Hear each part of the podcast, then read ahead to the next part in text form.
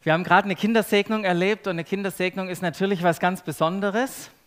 Wir als Eltern und wir haben selber drei Kinder, wir wünschen uns das ja, unseren Glauben, den wir haben, auch an unsere Kinder weiterzugeben. Und äh, ihnen von Gott, so wie wir das gerade auch im Lobpreis gehört haben, ihnen von Gott zu erzählen, von den Wundern, die er tut, auch in unserer Familie, in unserem Leben, den Charakter zu erklären und aber auch mit ihnen zu beten, mit ihnen in sein Wort, die Bibel zu schauen, miteinander zu lesen, miteinander zu beten, Glauben als Familie zu erleben.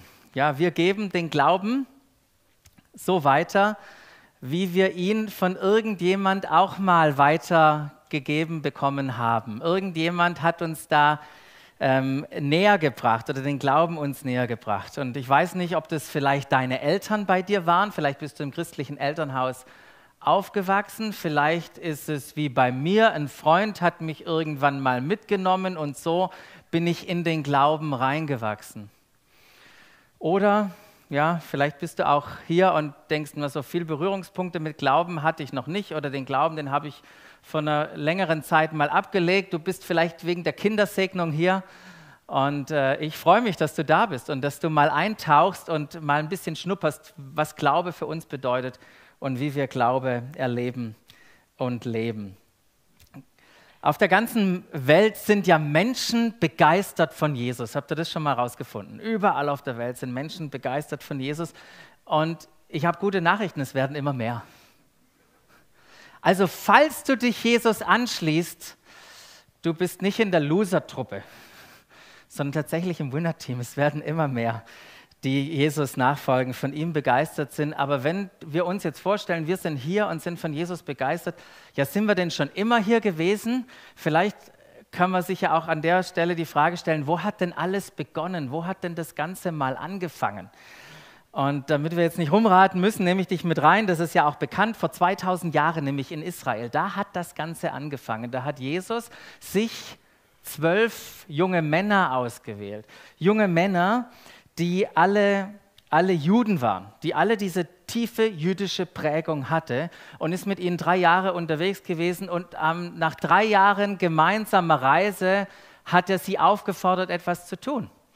Und das ist sehr bekannt. Da heißt es nämlich, äh, mal seine Aufforderung, hey Jungs, mir ist gegeben alle Macht im Himmel und auf Erden. Darum geht, nicht nur in eure Nachbarschaften, sondern zu allen Völkern, sagt er da, und macht die Menschen zu meinen Jüngern, tauft sie auf den Namen des Vaters, des Sohnes und des Heiligen Geistes und lehrt sie, alles zu befolgen, was ich euch geboten habe. Und natürlich fängt es auch zu Hause an. Und wenn wir jetzt gerade Eltern gesegnet haben, das ist doch auch ein wunderbares Wissen, oder? Dass Jesus bei uns ist, so wie er es hier sagt, in der Kindererziehung. Er ist bei uns alle Tage bis an der Weltende eine unglaubliche Aufforderung. Ich meine, alle Macht. Das habt ihr ja gesehen. Ich meine, ich stehe hier vor euch als der Auferstandene. Und ihr habt schon gemerkt, dass ich ein ganz guter Ansprechpartner bin, weil ich tatsächlich alle Macht habe, weil ich ziemlich viel weiß. Ich weiß eigentlich alles. Äh, Menschen zu Jüngern machen, das hört sich so, was ist denn das? Das hört sich ja vielleicht so ein bisschen technisch an. Aber die Idee dahinter ist, erzählt ihnen einfach diese gute Nachricht von mir und ladet sie ein, mir mit meinem ganzen Leben zu vertrauen. Und lehrt sie, alles zu befolgen. Alles zu befolgen, was ich, nicht was Mose und ein paar andere und die Pharisäer noch drumherum etc., sondern was ich euch geboten habe. Und das ist mal eine spannende, eine spannende Hausaufgabe, mal zu überlegen, was hat denn uns Jesus alles geboten? Gehe ich heute nicht drauf ein, aber nächstes Jahr werden wir uns da mal ein bisschen tiefer mit beschäftigen. Und diese Aufforderung hinter mir, mache zu Jüngern, geht in die Welt, die mussten sie nicht aus eigener Kraft machen. Das ist die gute Nachricht auch, die da drin steckt, sondern Jesus versprach ihnen, der Heilige Geist wird auf euch herabkommen und wird euch mit Kraft ausrüsten, heißt es da. Und das wird euch nicht, weil ihr so schlau seid, nicht, weil ihr so begabt seid, sondern die Kraft des Heiligen Geistes wird euch dazu befähigen, meine Zeugen zu sein, von mir zu erzählen. In Jerusalem, in Judäa, in Samarien bis an das Ende, bis in, Let in die letzte Ecke der Welt. Ja, von Jerusalem, dieser Stadt, eingebettet in dieser Region Judäa und Samarien und bis an die Enden der Welt. Und wie das alles passiert ist, diese Ausbreitung, das lesen wir tatsächlich hier ähm, in der Bibel. Das sind ja 66 Bücher drin. Und eines dieser Bücher hier drin heißt Apostelgeschichte. Was die Apostel erlebt haben, das wird da aufgeschrieben. Also diese elf Jünger, die Jesus, äh, denen er den Auftrag gegeben hat. Ähm, und dieses Buch ist ja ein absolut eine absolut faszinierende Geschichte. Und ich hoffe, wenn ich euch da jetzt gleich mit reinnehme, dass ihr so fasziniert seid, dass ihr heute Nachmittag, wenn ihr von eurem Spaziergang kommt, euch hinsetzt und einfach da eintauchen wollt. Gucken wir mal, ob das funktioniert. Ja, seid ihr bereit dazu? Weil die großartige Geschichte ist vielleicht auch noch so ein wichtiger Punkt. Die Apostelgeschichte ist auch nicht vorbei, sondern sie wird fortgeschrieben durch dich und durch mich. Das, was Jesus da angefangen hat, geht weiter in nicht nur in Jerusalem, Judäa, Samarien, sondern bis an die Enden der Erde. Äh, doch erstmal, und das ist ja das Erstaunliche, erstmal ist überhaupt nicht viel passiert. Zumindest nicht in den ganzen anderen Gebieten, sondern die Jünger sind erstmal tatsächlich in Jerusalem geblieben. Und dort haben tausende Juden, die entweder hier gewohnt haben oder mal auf Besuch waren, ja, war Festival in der Stadt, auf Besuch waren, die nahmen Jesus als ihren Retter, als ihren Messias an. Und weil es so viele waren, Tausende in Jerusalem, gab es jetzt richtig viel zu tun. So viel zu tun, dass die Welt erstmal warten musste. Wir können doch jetzt nicht gehen. Wir müssen erstmal hier bleiben. Da ist so viel los. Und außerdem, die Jünger, die Jesus gerade verabschiedet hatten, die hatten eine Erwartung im Hinterkopf. Nämlich, dass Jesus bald wiederkommt. Vielleicht schon am Donnerstag oder nächste Woche. Ich meine, jetzt die Stadt zu verlassen und das zu verpassen, dass er wiederkommt. Ich meine, wie bescheuert muss man sein? Also bleibe ich da und, und bin in der Stadt einfach unterwegs. Und ich hoffe, Sie hätten am Anfang schon besser zugehört. Dann hätten Sie gewusst, dass dieses alle Nationen-Ding bis an die Enden der Erde, das dauert schon ein bisschen länger als so bis Donnerstag oder bis nächste Woche. Hätten Sie mal da gut zugehört. Genau, deshalb blieben sie erstmal vor Ort in Jerusalem, Judäa, vielleicht mal nach Hause, nach Galiläa, aber das war ihr, ihr Radius. Und, ähm, und Juden kamen dazu. Und folglich war ihre Gemeinschaft und auch das Evangelium tatsächlich, ich, ich würde mal sagen, das hat ein jüdisches Aroma bekommen. Ja, so ein, so ein Tee mit so einer Geschmacksrichtung, so eine Gemeinschaft mit einer bisschen Geschmacksrichtung, das haben die erlebt. Aber Jesus hatte ja eine ganz andere Perspektive und irgendwann musste das Ding ja auch mal in Bewegung kommen, oder?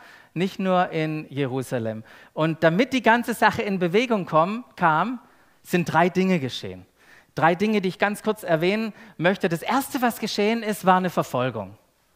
Nicht so eine angenehme Sache, aber nach dem Tod von Stephanus mussten die Judenchristen fliehen nach Judäa, nach Samarien. Manche sind sogar weiter drüber hinausgezogen in andere Städte. Ein unglaublicher Beschleuniger war diese, diese Verfolgung, die ausgebrochen ist. Das Zweite war, dass Jesus sein Team ganz gezielt erweitert hat. Und er hat sich eine Person ausgesucht für sein Team, die der größte Verfolger von seinen Nachfolgern war. Also hat es Paulus auf dem Weg nach Damaskus, ist er Paulus persönlich begegnet, gesagt, okay, du bist in meinem Team. Und Paulus hat es sofort verstanden, der hat gleich losgelegt. Gleich losgelegt, nachdem er wieder sehen konnte, ab in die Synagoge und mit den Juden dort über Jesus reden.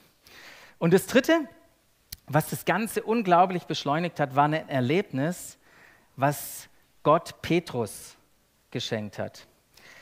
Ähm, Petrus war ja auch ein guter Jude, Judenchrist und war dann irgendwann mal in, in, äh, am Meer, äh, saß auf dem Dach und Gott hat äh, ihm einen Traum geschenkt. Ein Traum von unreinen Tieren, die runtergekommen sind und er hat gesagt, so und jetzt töte die Tiere und esse. Und es waren unreine Tiere. Und hat Petrus gesagt, das mache ich nie. Das werde ich nie machen. Also das ist jetzt zu viel.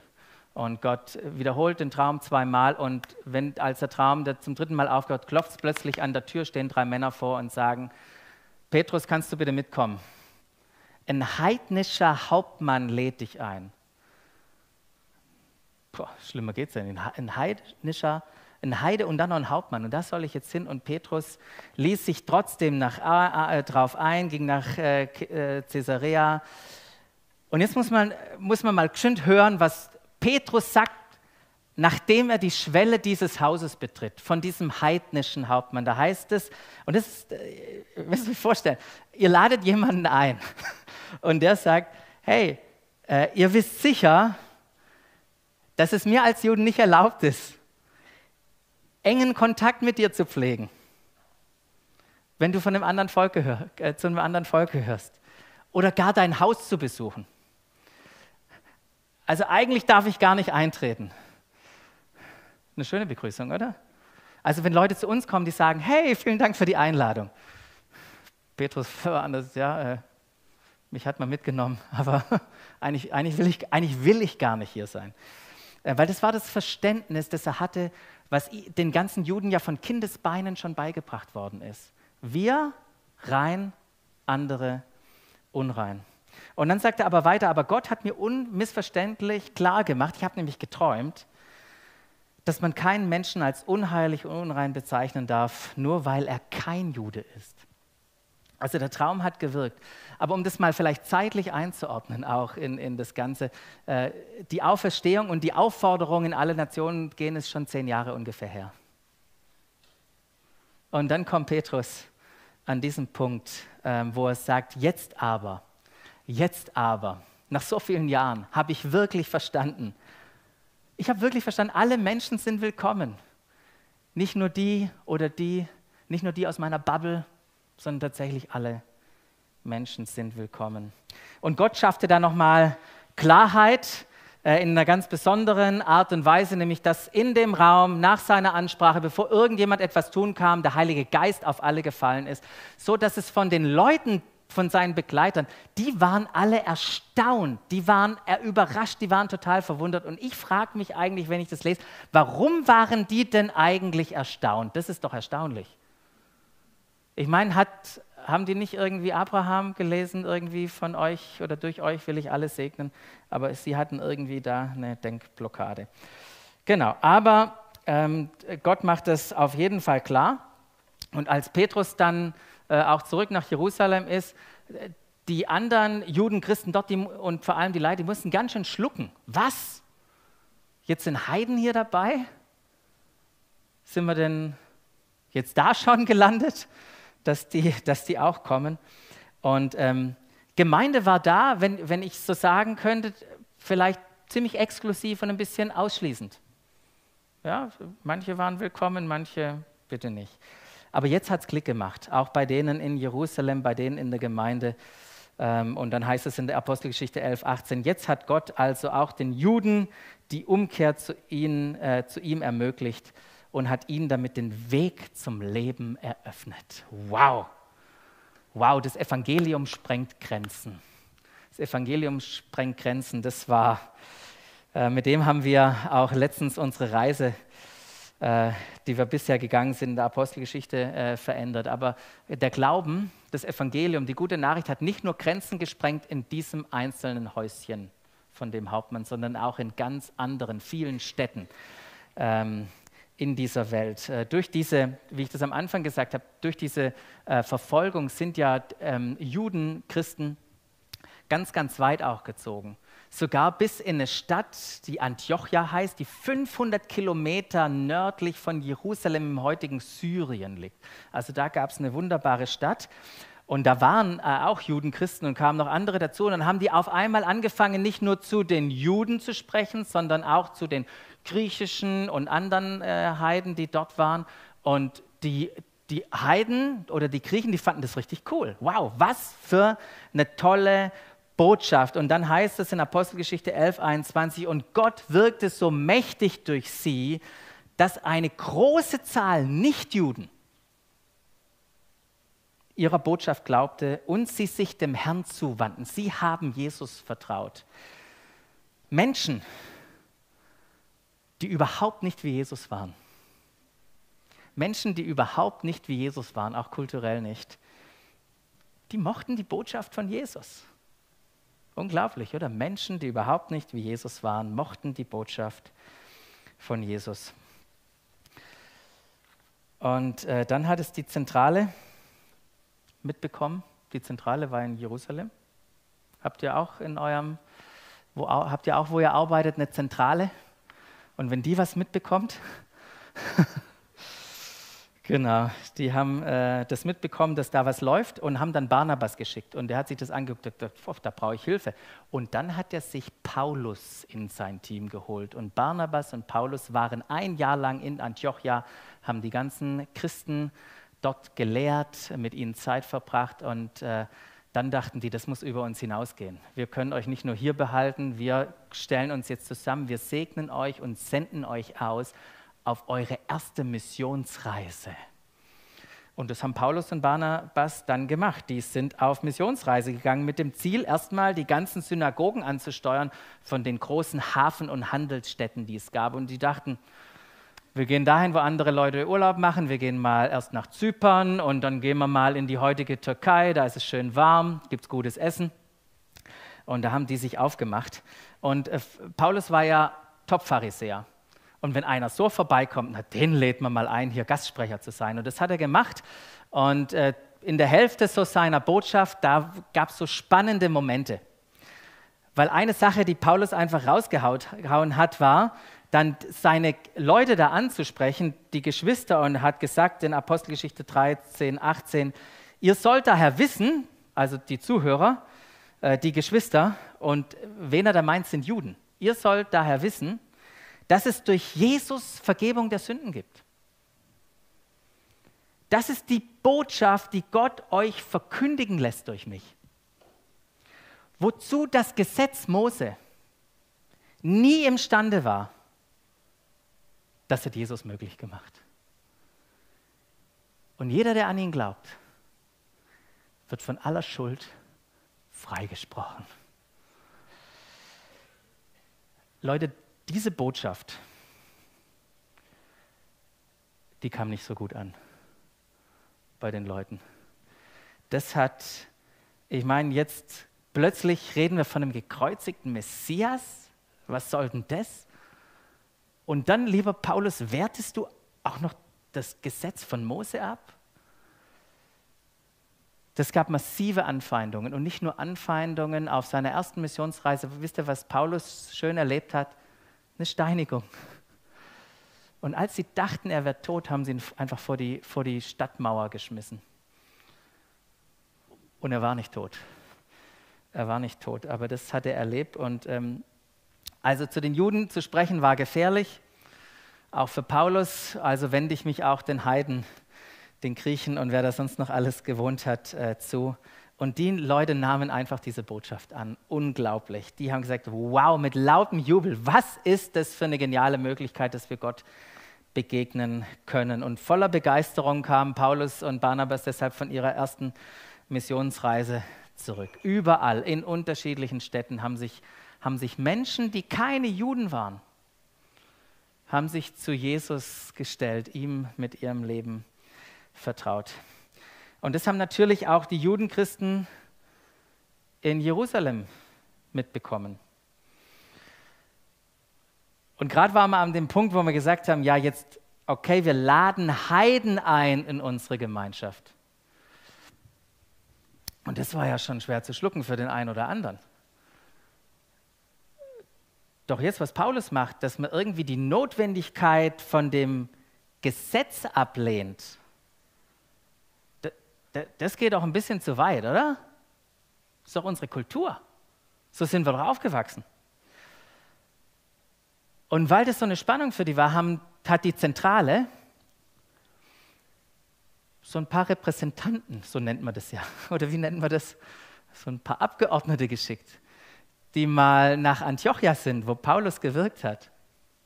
Und, ähm, und das ist so äh, interessant, weil das allererste Mal, dass die Gemeinde in Jerusalem missionarisch aktiv wurde in den letzten Jahren, es überhaupt das erste Mal aktiv wurde, die, die hatte nur zum Ziel, die mosefeindliche Theologie von Paulus ein bisschen zurechtzurücken. Und kannst du dir vorstellen, äh, so 500 Kilometer von Jerusalem, du bist da gerade in der Gemeinde und auf einmal kommen so Repräsentanten und Abgeordnete und reden irgendwie anderes Zeug und, und was ist jetzt richtig und was ist falsch, vor allem wenn man das, das mal sich kurz vor Augen führt, was sie da verbreitet haben, die aus Jerusalem äh, kamen. Da heißt es doch da, dann kamen einige Leute aus Judäa nach Antiochia und forderten die Männer, ihr Frauen, ihr könnt euch zurücklegen, hat wenig mit euch zu tun jetzt, aber sie forderten die Männer der Gemeinde auf, sich beschneiden zu lassen, wie es im, im Gesetz des Mose vorgeschrieben ist. Und was sie gesagt haben, war, wenn ihr euch nicht beschneiden lasst, lehrten sie, könnt ihr nicht gerettet werden. Also Erlösung durch eine einfache Operation. Ähm, doch es ging nicht nur einfach um eine körperliche Beschneidung. Dahinter steht ja, nimm die Kultur auf, werde Jude, tauche da ein ähm, in, unsere, in unsere Kultur. Ähm, und Menschen, die überhaupt nicht wie Jesus waren, so hatte ich das vorher gerade gesagt, die mochten die Botschaft von Jesus. Aber jetzt wurden sie ein bisschen nervös. ähm, hätte, hätte man das vielleicht uns nicht früher sagen können, als ich hier das erste Mal reingekommen bin? Ich fand es echt nett. Aber jetzt warte ich lieber draußen, Schatz. Äh, geh du mit den Kindern da rein. Ich möchte dich nicht, das nicht machen. Und das ist so vielleicht so eine Randfrage, die mir gekommen ist. Wie haben die das eigentlich kontrolliert, wenn die sich getroffen haben? Gut, mit, ihrem, mit der Beschneidungsanweisung stießen sie bei Paulus und Barnabas auf, auf dermaßen entschiedenen Widerstand. Und es gab eine heftige Auseinandersetzung. Und was war die Lösung für die Auseinandersetzung? Okay, Paulus, Barnabas, ihr geht zusammen mit einigen Christen, geht ihr nach Jerusalem jetzt, reist da zu den Aposteln und den Ältesten der dortigen Gemeinde und lasst mal die Streitfrage klären. Und es kam zum allerersten Konzil dem Apostelkonzil in Jerusalem und wir können überhaupt nicht überschätzen, was dieses Treffen für uns heute, für dich und mich für eine Bedeutung hat. Wir können es nicht überschätzen. Und ich bin froh, dass der Lukas uns das Protokoll dieser Sitzung abgedruckt hat in der Apostelgeschichte.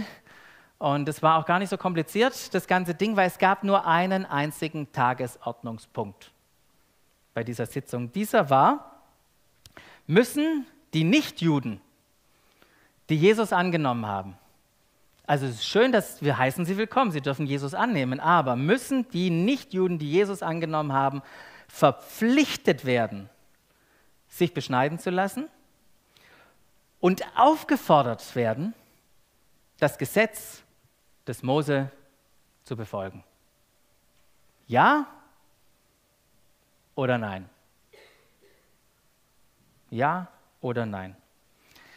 Und jetzt, wie das immer so ist in solchen äh, Fragestellungen, es gab diese Pro-Mose-Fraktion, unnachgiebig, und dann gab es die alleine Jesus-Gruppe mit Paulus und Barnabas, die irgendwie versucht haben zu sagen, hey, guckt mal, was Gott hier gemacht hat alles, er hat es doch bestätigt.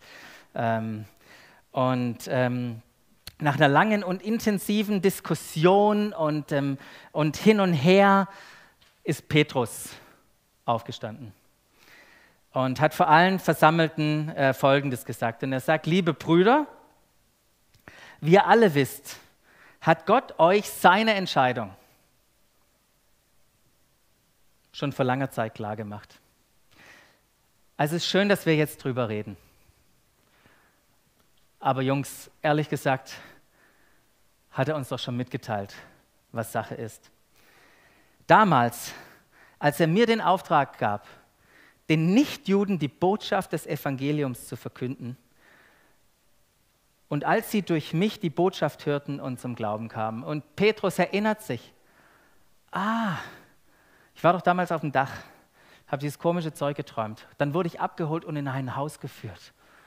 Und da hat doch Gott die Sache klar gemacht. Gott hat sich schon entschieden. die Begegnung damals vor zehn Jahren, die lag ja schon jetzt mittlerweile zehn Jahre zurück. Es ist auch mal interessant, das anzugucken, wo wir zeitlich stehen. Die Gemeinde war nicht erst sieben Wochen alt. Das waren 20 Jahre, nachdem Jesus auferstanden war und ihnen den Auftrag gegeben hat, bis an die Enden der Erde zu gehen. Und nach 20 Jahren standen sie an dem Punkt, was legen wir eigentlich Leuten auf? Und Petrus sagt einfach, hey, die haben Heiligen Geist bekommen. Hat, das, die Gabe Gottes wurde, wurde ihnen geschenkt, wie uns. Jeder ist eingeladen, jeder gehört dazu. Und dann heißt es noch, Gott macht keinerlei, keinerlei Unterschied zwischen ihnen und uns, sondern hat auch ihr Innerstes aufgrund ihres Glaubens von aller Schuld gereinigt. Das, was für sie, äh, für uns gilt, gilt genau auch schon für sie. Und dann schaut er diese, diese Pro-Mose-Fraktion an, oder sind es die? Seid es ihr? Genau, er guckt diese Pro-Mose-Fraktion an und sagt zu ihnen ins Gesicht, warum wollt ihr Gott jetzt herausfordern? Warum wollt ihr Gott jetzt herausfordern und diesen Jüngern eine Last aufbürden, die weder wir noch unsere Vorfahren tragen konnten? Oder die Einheit, ich meine, wir sind jüdisch, Petrus und die anderen, wir sind jüdisch geboren, wir sind in der Kultur aufgewachsen. Uns fällt es doch dermaßen schwierig, das überhaupt einzuhalten. Und ehrlich gesagt können wir es nicht. Wir können es nicht einhalten. Und jetzt da einen Griechen zu nehmen und sagen, so, jetzt verpassen wir dir irgendwie einen jüdischen Anstrich und halt doch bitte mal alles ein, das funktioniert doch nicht. Und außerdem braucht man es doch nicht. Frömmigkeit, Gesetze halten, kann das uns denn retten? Und das, was da Paulus als Frage in die Runde geschrieben hat, irgendwie hatte niemand eine Antwort drauf und hat es selber beantwortet und sagte, wir sind doch ganz im Gegenteil davon überzeugt. Das ist doch der tiefe Glaube, die tiefe Überzeugung, die wir haben, dass wir genau wie sie einzig und allein durch die Gnade des Herrn Jesus gerettet ist. Es ist nur Gnade. Und vielen Dank für dieses Segenswort aus, nur Gnade, die wir verstehen müssen. Ähm, Genau, und das nach 20 Jahren, hat äh, Petrus gesagt. Nach 20 Jahren kam er an den Punkt, dass die Jesusbewegung nicht einfach nur Judentum 2.0 ist, sondern komplett etwas Neues. Jesus hat etwas ganz Neues eingeleitet. Ähm, und dann, als Petrus fertig war, ergriff Jakobus das Wort. So, Jakobus war der Bruder von Jesus irgendwie. Wenn man der kleine Bruder ist, dann und der weg ist, dann hat man so richtig was zu sagen. Auf jeden Fall wurde auf ihn gehört. Und dann ähm, fängt äh, Jakobus an, das Wort äh, zu ergreifen, schloss sich Paulus an in seinen Ausführungen und dann sagte er so was Wunderbares. Deshalb steht für mich die Entscheidung fest. Für mich als Bruder Jesus steht die Entscheidung hier fest. Wir dürfen es den Nichtjuden, die zu Gott umkehren, nicht unnötig schwer machen. Dürfen sie unnötig schwer machen die müssen noch keine frommen Juden werden oder die ganze Kultur aufnehmen ähm, und das alles einhalten. Und Gott sei Dank, oder Gott sei Dank, ähm, ich weiß nicht, ob du, weißt du alles, was du hättest einhalten müssen? Das ist ganz schön viel, was da steht. Ähm, und zum anderen, das wäre echt unnötig schwer gewesen. Es nicht unnötig schwer machen. Ich finde es so ein, äh, so ein schöner Leitgedanke, oder auch für Entscheidungen, wir treffen es nicht unnötig schwer zu machen weil es ist unnötig. Brauchen wir es auch nicht schwer machen. Ähm, genau, und dann, aber das ist ja auch noch interessant, was, was Paulus dann äh, oder Jakobus dann plötzlich sagt. Ähm, dann sagt er allerdings, und das ist das Interessante jetzt, allerdings sollten wir sie in einem Brief dazu auffordern, folgende Dinge zu unterlassen. Erstens jede Verunreinigung durch Götzenverehrung, jede Form von Unmoral, sowie den Genuss von Blut und viertens von nicht ausgeblutetem Fleisch. Also so vier Dinge, das schicken wir ihm aber, schicken wir ihnen äh, per Brief zu. Und warum? Das ist auch eine interessante Begründung, die da Jakobus sagt. Im Übrigen finden sich alle diese Forderungen im Gesetz des Mose, das seit vielen Generationen in allen Städten verkündet und am und Sabbat für Sabbat in allen Synagogen vorgelesen wird. Irgendwie eine komische Begründung, die die Jakobus da aufführt. Äh, kommen wir gleich dazu. Drei von den Sachen, ähm, ich fliege da jetzt ein bisschen drüber, weil ich da die Uhr im Blick habe, ähm, aber drei von diesen vier Dingen hat tatsächlich was mit Speisevorschriften zu tun. Und das Wisst ihr, Speisevorschriften, das war ein, ein, ein hoher Wert äh, in der, in der, äh, bei den Juden oder im, in, im Judentum. Und das eine hat tatsächlich mit Sexualität zu tun. Ähm, und es ist spannend. Ich meine, wie kamen die drauf, die vier Dinge auszuwählen? Sie hätten ja auch sagen können, hey, du sollst nicht töten, du sollst nicht stehlen, du sollst Vater und Mutter ehren oder irgendwelche anderen Sachen. Wäre für mich irgendwie logischer gewesen. Aber der Brief ging, der Brief ging äh, dorthin nach Antiochia. Ich lese den euch einfach mal kurz vor, was die da äh, geschrieben haben. Da heißt es, die Apostel und Ältesten der Gemeinde von Jerusalem an die nichtjüdischen Geschwister in Antiochia und in ganz Syrien und Sizilien. Das war so die Einleitung. Da heißt es, wir, eure Brüder, grüßen euch herzlich. Schon mal ein guter Anfang. Wie, wie wir erfahren haben, sind einige Leute aus unserer Gemeinde ohne unseren Auftrag, dass das auch vorkommt, ohne einen Auftrag, ähm, genau, haben, sind die zu euch gereist und haben Dinge behauptet, die euch verwirrt und zutiefst beunruhigt haben. Vor allem die Männer unter euch, es steht hier nicht drin. Äh, wir haben daher über die Sache beraten und haben dann einmütig beschlossen, eine Delegation unserer Gemeinde zu euch zu schicken, als Begleitung unserer lieben Freunde Barnabas und Paulus, die ihr ganzes Leben in den Dienst von Jesus Christus, unserem Herrn, gestellt haben. Diejenigen, die wir ausgewählt und zu euch geschickt haben, sind Judas und Silas. Sie werden euch auch noch mündlich mitteilen, worum das geht. Genau, aber Sie hatten jetzt den Brief schon mal dabei. Und dann heißt es, der Heilige Geist selbst, und das ist doch interessant, oder wie wir auch auf Entscheidungen kommen, der Heilige Geist selbst und unter seiner Führung auch wir, haben nämlich beschlossen, euch nur die folgenden unbedingt nötigen Anweisungen zu geben und euch darüber hinaus keine weitere Last aufzuerlegen. Und dann heißt es, haben wir gerade schon gelesen, esst kein Fleisch, äh, das den Götzen geopfert wurde, unterlasst den Genuss von Blut ähm, und, nicht, äh, und dem nicht ausgebluteten Fleisch, haltet euch fern von jeder Unmoral. Und wenn ihr euch vor diesen Dingen in Acht nehmt, verhaltet ihr euch richtig. Nun lebt wohl. Genau, und dieser Brief, den ich euch gerade vorgelesen habe, der wurde in der Gemeindeversammlung äh, vorgelesen und die Reaktion war, ha, vor allem bei den Männern. Gut, wir können weitergehen. Ähm, genau, und die vier Auflagen, das wäre spannend da reinzutauchen. Wie ich gerade gesagt habe, drei haben was mit Essensvorschriften zu tun. Und es war wirklich ein großes Ding. Ein großes Ding für die Juden. Wir haben das ja bei Petrus schon äh, gesehen, obwohl er schon zehn Jahre Christ war und Gott hat ihn aufgefordert, es zu essen. Das war so ein No-Go äh, für ihn. Und äh, hier ging es jetzt nicht darum, äh, haltet das Gesetz ein, sondern achtet aufeinander. Gebt Zugeständnisse. Achtet, achtet auf die, die Judenchristen, die auch in Antiochia sind, weil die tun sich wirklich schwer, wenn ihr einfach komplett in eurer Freiheit lebt. Ähm, und das, worum es Jakobus ging, warum er den Brief auch nach Antiochia geschrieben hat, mit dieser Aufforderung war, behaltet den Frieden in der Gemeinde. Konkreter gesagt, den Frieden zwischen den Judenchristen und den Heidenchristen. Bewahrt die Einheit.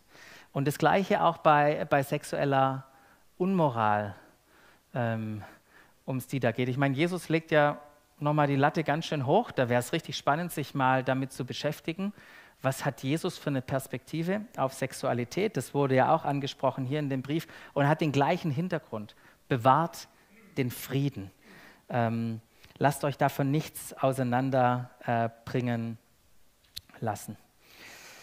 Genau, das wurde uns hier in der Apostelgeschichte äh, dokumentiert. Frieden, Einheit. Und genau dafür hat Jesus übrigens auch gebetet nach seiner Auferstehung, bevor er die Jungs losgeschickt hat, hat er gesagt, ich, ich bete, Vater, dass sie eins sind, dass sie sie nicht auseinanderbringen äh, lassen. Ich bete, dass sie eins sind. Ähm, und obwohl Paulus hier immer oder das so klar äh, auch kommuniziert hat, er hat immer wieder erlebt, es hat ja nicht irgendwie geendet, Dinge zu vermischen, irgendwie wieder Gesetze reinzubringen, dachten, vielleicht ist es doch noch gut. Wir, wenn wir die Geschichte weiterlesen, die Briefe weiterlesen, war konstant, musste Paulus äh, den mahnenden Finger heben und sagen, hier bringt nichts Altes in das Neue äh, mit hinein. Machen wir es für die Menschen, die überhaupt nicht wie Jesus waren, aber seine Botschaft mögen, machen wir es für sie nicht unnötig schwer. Genau, ich finde es eine absolut faszinierende Geschichte, die man gut nachlesen kann heute und mal so richtig eintauchen kann. Aber ich möchte noch kurz an vier Punkten äh, ganz kurz stehen bleiben und ähm, mit euch das angucken. Das Erste, was ich an so wertvollen Punkten in dieser Geschichte für mich entdeckt habe, war, und ihr seht die da alle äh, gleich, Jesus allein ist unser Retter. Jesus allein ist unser Retter. Was für eine befreiende und gleichzeitig einladende Botschaft. Wenn du dich Jesus anschließen willst, dann geht es schlichtweg darum, Ja zu ihm zu sagen, ihm zu vertrauen. Aber du musst nicht irgendetwas tun, um in seine Nähe zu kommen, um Beziehung mit ihm zu leben. Es geht darum, ihm zu vertrauen. Ist nicht, unnötig, ist nicht unnötig schwer, es ist total einfach. Und ich möchte dich einladen, heute Morgen, wenn du das vielleicht noch nie gemacht hast, Jesus dein Vertrauen zu schenken. Ist nicht einfach, äh, ist nicht, nicht äh, schwer. Es ist einfach, das zu tun, ein Gebet zu sprechen sagen, Jesus, ich vertraue dir. Oder du bist hier und es wäre gut, mal wieder dein Vertrauen auf ihn, ihn zu setzen. Genau, weil Jesus alleine rettet, hat es auch Einfluss auf die Art und Weise, wie wir die Bibel lesen. Diese ganzen Berichte, das alles, was, was das Volk Israel erlebt hat, weil wenn Jesus rettet, dann beeinflusst das die Art und Weise, wie wir gucken auf das Wort Gottes. Jesus ist unsere Brille, so habe ich das da geschrieben. Genau, falls du heute, Morgen, äh, heute Nachmittag dann nicht nur irgendwie Apostelgeschichte 15 äh, blätterst, sondern zufälligerweise dann auch dritter Mose aufschlägst und da liest, keine Panik, keine Panik. Niemand wird gesteinigt, du musst keine Tiere opfern, der Segen ist auch nicht abhängig von irgendwelchen Dingen, die du tust. Und wenn du manche Dinge nicht tust, versehentlich, wird dich auch kein Fluch, äh, Fluch treffen. Also keine Panik beim Lesen. Ähm, aber ich finde es so spannend, äh, auch jetzt in der Vorbereitung, auch selber immer meine Prägung, meine Perspektiven immer wieder neu zu reflektieren. Ähm, weil manchmal haben wir das ja auch. Du darfst nicht, du sollst nicht, wenn, dann, kennt ihr das? Wenn, dann. Äh, und da einfach, äh, da stecken wir manchmal viel tiefer in den Mustern drin. Und Jesus gibt uns da wirklich die richtige Perspektive. Er ist ein richtig guter Orientierungspunkt für uns. So wie Jesus gelebt hat, all das, was er uns gelehrt hat, was er uns mitgegeben hat, das ist Orientierungspunkt für uns. Und deshalb die Einladung, ihn besser kennenzulernen und sich auch von ihm verändern zu lassen. Weil wir mischen doch auch gern mal irgendwas wieder zusammen, gucken was aus einer falschen Perspektive an. Und auch wir brauchen Veränderung. Ich dachte so, wow, wenn Petrus 20 Jahre gebraucht hat, um ein paar, dass ein paar Sachen hier oben Klick machen, äh, dann ist vielleicht bei mir auch noch einiges zu tun. Und sind wir bereit für Veränderungen? Und das Letzte, Jesus unser Friede. Und das ist ihm absolut wichtig dass wir Frieden haben. Und das heißt nicht, dass wir alle die gleiche Meinung haben. Es gibt unterschiedliche Meinungen, unterschiedliche Ansatzpunkte, unterschiedliche Perspektiven. Die Frage ist, was machen wir damit? Das ist die große Frage. Sind wir bereit, Rücksicht zu nehmen? Das ist, was ich gelernt habe. Und ich weiß nicht, welcher Punkt dich hier, wenn du da vorne drauf guckst, welcher Punkt dich anspricht, ähm, ganz konkret.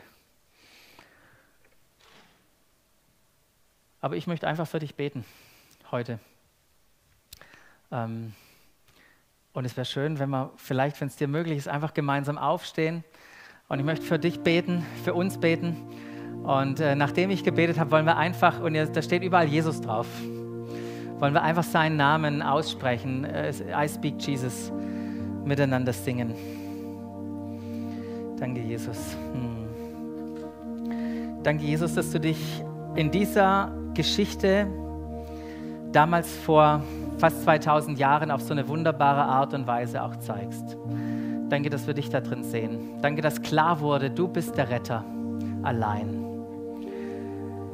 Nicht unser Verhalten, nicht irgendwas Gutes, was wir tun, kann uns retten, sondern du bist der, der mit offenen Armen dasteht und einfach uns einlädt, dass wir dir vertrauen. Und ich bete, da wo Menschen heute da sind, die, die sagen, ja, das möchte ich tun. Ich möchte meine Hand Jesus ein bisschen entgegenstrecken, vielleicht auch nur ganz vorsichtig. Dein Vertrauen wird nicht enttäuscht werden, das verspreche ich dir. Und ich bete für jeden von euch, der auch sein Vertrauen wieder neu auf dich setzt, nicht auf seine eigene Kraft, sondern auf dich, dass er erlebt, wie du trägst. Und danke, Jesus, dass du die Brille bist, durch die wir alles sehen. Und ich bete, dass da, wo Menschen nicht klar sehen, wo Menschen am Fragen sind, wo vielleicht das Wort auch heute Morgen richtig eine Spannung produziert hat in ihnen, äh, setzt du ihnen deine Brille auf. Und danke, dass du uns Orientierung gibst in unserem Leben.